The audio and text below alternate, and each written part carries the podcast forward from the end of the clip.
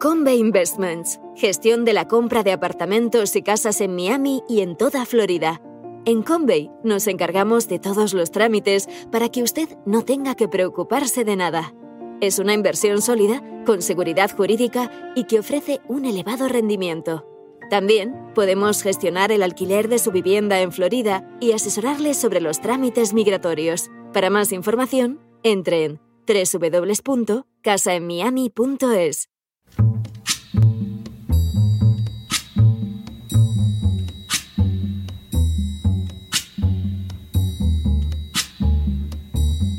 La voz con César Vidal, desde el exilio. When the night has come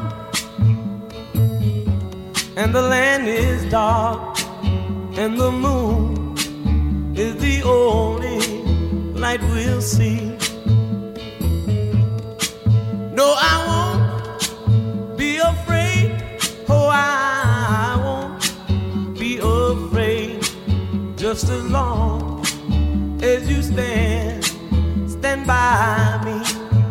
Muy buenos días, muy buenas tardes, muy buenas noches y muy bienvenidos a esta nueva singladura de la voz.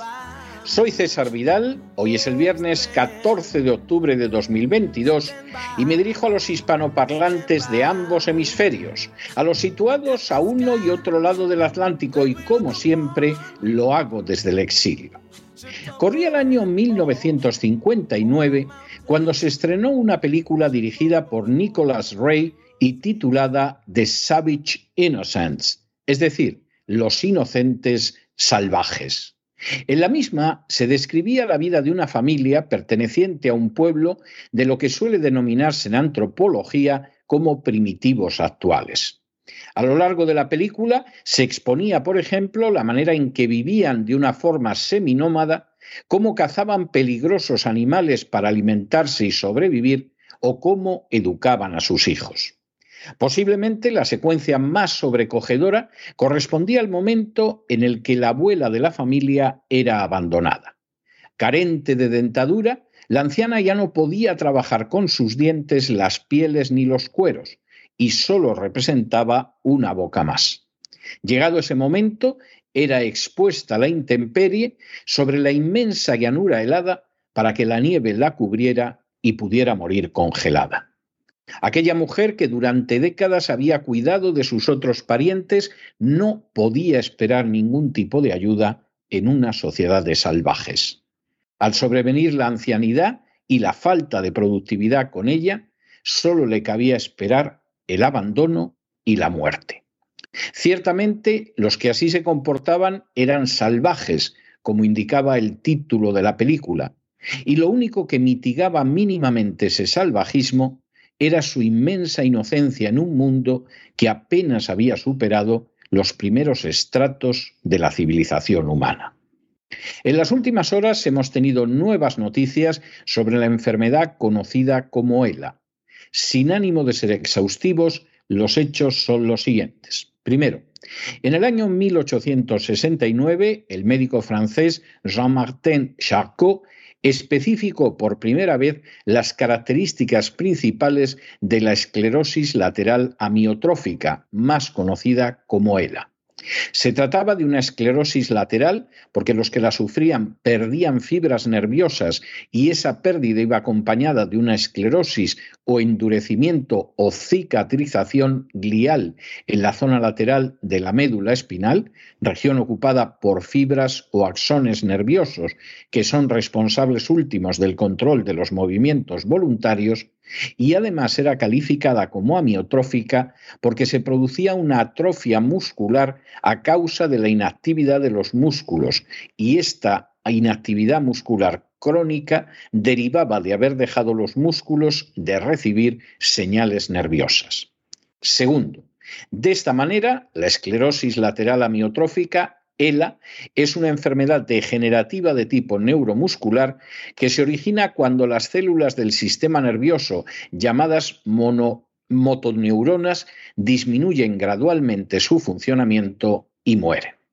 Tercero, La muerte de las células del sistema nervioso, conocidas como monoteuronas, provoca una parálisis muscular creciente. Cuarto, esa paralización progresiva de los músculos aboca al paciente de ELA a la muerte, ya que en etapa avanzada los pacientes sufren una parálisis total que se acompaña de una exaltación de los reflejos tendinosos, lo que resulta en la pérdida de los controles musculares inhibitorios. Quinto, ese proceso degenerativo de los músculos no implica, sin embargo, una disminución de las funciones cerebrales no relacionadas con la actividad motora. Así, el enfermo de ELA conserva la capacidad de sentir y de pensar, así como la de mover los ojos. Esto es, la sensibilidad y la inteligencia se mantienen inalteradas. Sexto, la enfermedad afecta especialmente a personas de edades comprendidas entre los 40 y los 70 años. Con todo, se da con más frecuencia en varones situados entre los 60 y los 69 años. Séptimo, aunque se suele decir que es una enfermedad que afecta a poca gente, semejante aserto es más que discutible. De hecho, cada año se producen unos cinco casos de ELA nuevos por cada 100.000 habitantes. Octavo. Hasta la fecha se desconoce la causa de la ELA, aunque sí es cierto que ha afectado de manera especial a personas con actividad deportiva, veteranos de la Guerra del Golfo y habitantes de la isla de Guam. Igualmente, algunos estudios han apuntado como causa a los pesticidas agrícolas, a infecciones causadas por hongos o a la enfermedad celíaca no diagnosticada como posible factor de origen. Noveno. Igualmente sabemos que el desencadenante de la ELA es un defecto en una proteína llamada ubiquitina 2 encargada de degradar y reciclar las proteínas. Décimo, a la vez existe un porcentaje situado entre el 5 y el 10% de los casos en que podría derivar de razones genéticas. Un décimo, conocida también como enfermedad de Lou Gehrig en Estados Unidos, enfermedad de Charcot en Francia, EMN o enfermedad de las monoteuronas o enfermedad de la neurona motora, hasta la fecha no se conoce cura alguna para la ELA y los tratamientos van encaminados fundamentalmente a aliviar los síntomas. Duodécimo. La ELA no presenta síntomas claros más allá de la dificultad para manejar los músculos de alguna de las extremidades. Esa circunstancia implica que finalmente el diagnóstico acaba realizándose por eliminación de otras posibles dolencias. Décimo tercero. Por regla general, a todos los afectados empiezan a caérsele los objetos, tropiezan, sienten una fatiga no habitual en brazos o piernas, presentan dificultades para hablar y padecen calambres musculares y tics nerviosos. Décimo cuarto. La extensión del debilitamiento y de la parálisis al tronco termina por provocar problemas para masticar, tragar y respirar e incluso puede surgir la necesidad de tener que recurrir imperiosamente a la ventilación mecánica. Décimo quinto. Por el contrario, no se ven afectadas las facultades intelectuales, ni los órganos de los sentidos, ni los esfínteres, ni la función sexual. Décimo sexto. La ELA carece de tratamiento, aunque se pueden aplicar fármacos para combatir el conjunto de síntomas, así como practicar a los pacientes una traqueostomía para aliviar la insuficiencia respiratoria o una gastrotomía para alimentarlos. Séptimo.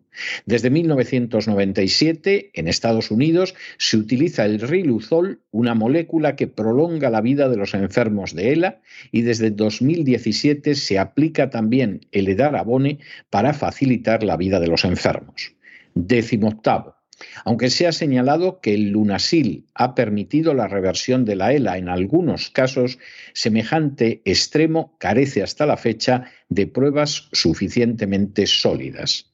Décimo noveno. La esperanza media de vida con ELA desde el diagnóstico es de 14 meses, aunque ha habido excepciones notables como la del físico Stephen Hawking, que sobrevivió 55 años. Vigésimo. En Estados Unidos, cerca de 6.000 personas son diagnosticadas con ELA cada nuevo año.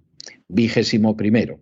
En el conjunto del planeta, la incidencia de ELA es de 5 personas por cada 100.000 habitantes. En otras palabras, afecta a más personas que enfermedades como la lepra, el tifus o el cólera. Vigésimo segundo. En España, la ELA golpea cada año a cerca de un millar de personas. En otras palabras, cada día entre dos y tres personas se ven afectadas por esta dolencia. Vigésimo tercero. En la actualidad, en España existe una cifra ligeramente inferior a las 5.000 personas que sufren ELA. Vigésimo cuarto.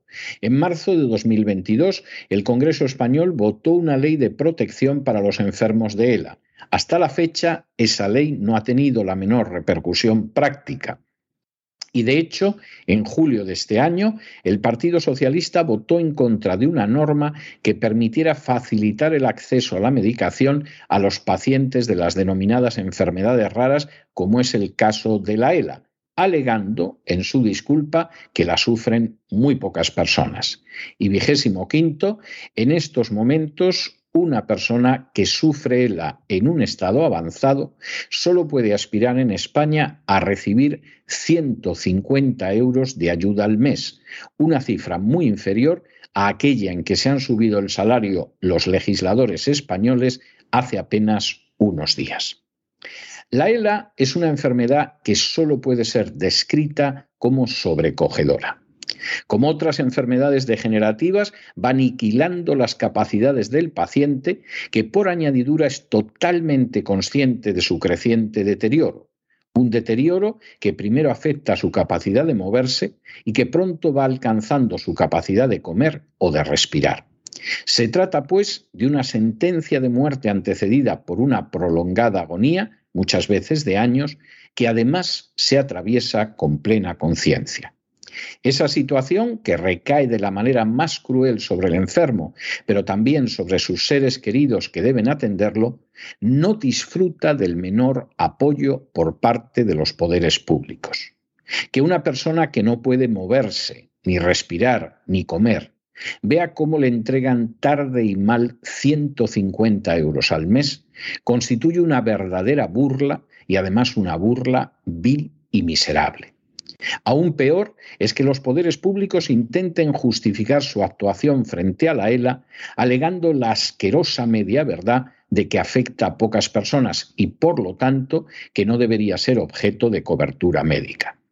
La ELA afecta en todo el mundo de manera mortal a muchas más personas de lo que hacen flagelos como el tifus, como la lepra o como el cólera, y a nadie se le ocurriría decir que no hay que atender a los afectados por estas enfermedades simplemente porque a fin de cuentas de ellas fallecen ya pocos e incluso han sido erradicadas de ciertos lugares del globo. Pero es que además los casi 6.000 enfermos de ELA que hay en España son muchos más, por ejemplo, que las 175 personas que cada año se cambian de sexo corriendo con los gastos de la operación la más que deficiente sanidad española.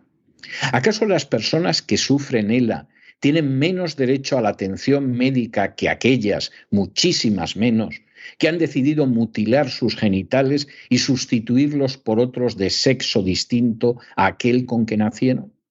¿Acaso las personas que sufren la ELA tienen menos importancia para la sociedad que los talleres de drag queen para niños? ¿Acaso las personas que padecen la ELA son más indignas de atención que los desfiles subvencionados del Día del Orgullo Gay? ¿Acaso las personas que atraviesan por la ELA tienen menos necesidad de atención y de alimento que las que tienen unos diputados y senadores que acaban de subirse el salario en una cuantía muy superior a las ayudas entregadas a estos pacientes? ¿Y acaso la sociedad solo parece manifestar un mínimo de humanidad cuando la engañan, la manipulan, la empujan en la dirección de campañas de propaganda que lo mismo tienen que ver con la ideología de género que con las vacunas contra el coronavirus o con la guerra de Ucrania? ¿Acaso es que los políticos se comportan de la manera tan miserable en que lo hacen porque surgen de una sociedad moralmente miserable? Los enfermos de ELA son nuestros conciudadanos, son nuestros vecinos, son nuestros padres, son nuestros hermanos. Y no pueden ser abandonados como animales ya no queridos, mientras a la vez se gasta el dinero de los contribuyentes en cuestiones que ni de lejos son de interés general. ¿De verdad alguien cree que organizar seminarios para enseñar a masturbarse es más importante que atender a nuestros enfermos de él? ¿De verdad alguien cree que viajar en Falcon para ir a la provincia de al lado es un gasto más necesario que el derivado de atender a nuestros enfermos de ELA? ¿De verdad alguien que tenga un mínimo de decencia y de conciencia cree que enviar armas a Ucrania es más importante que atender a nuestros enfermos de ELA? Pues si es así, está horriblemente equivocado, porque no lo es.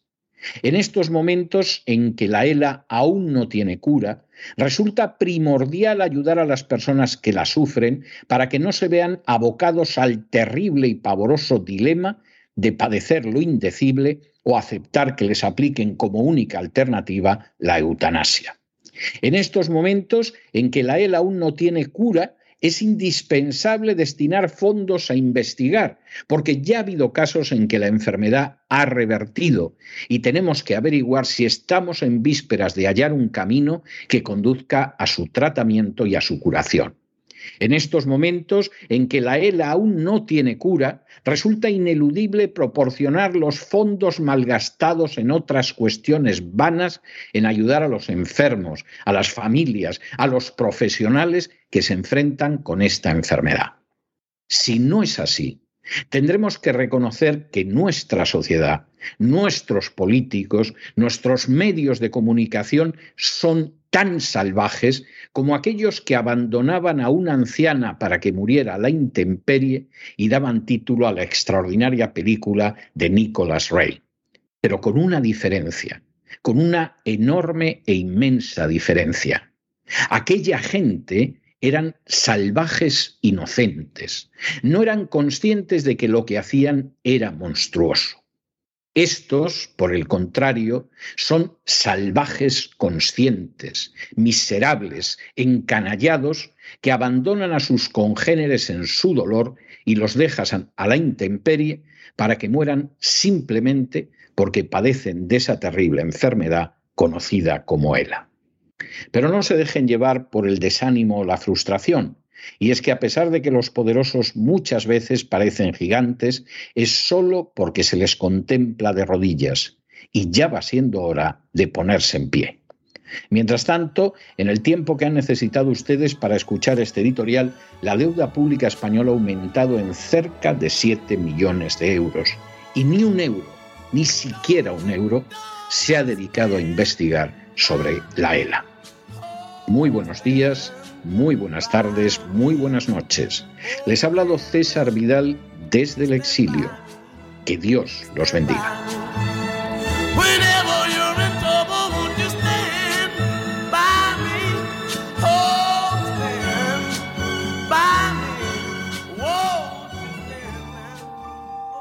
Esta sección está patrocinada por crowdfunding con el siguiente mensaje.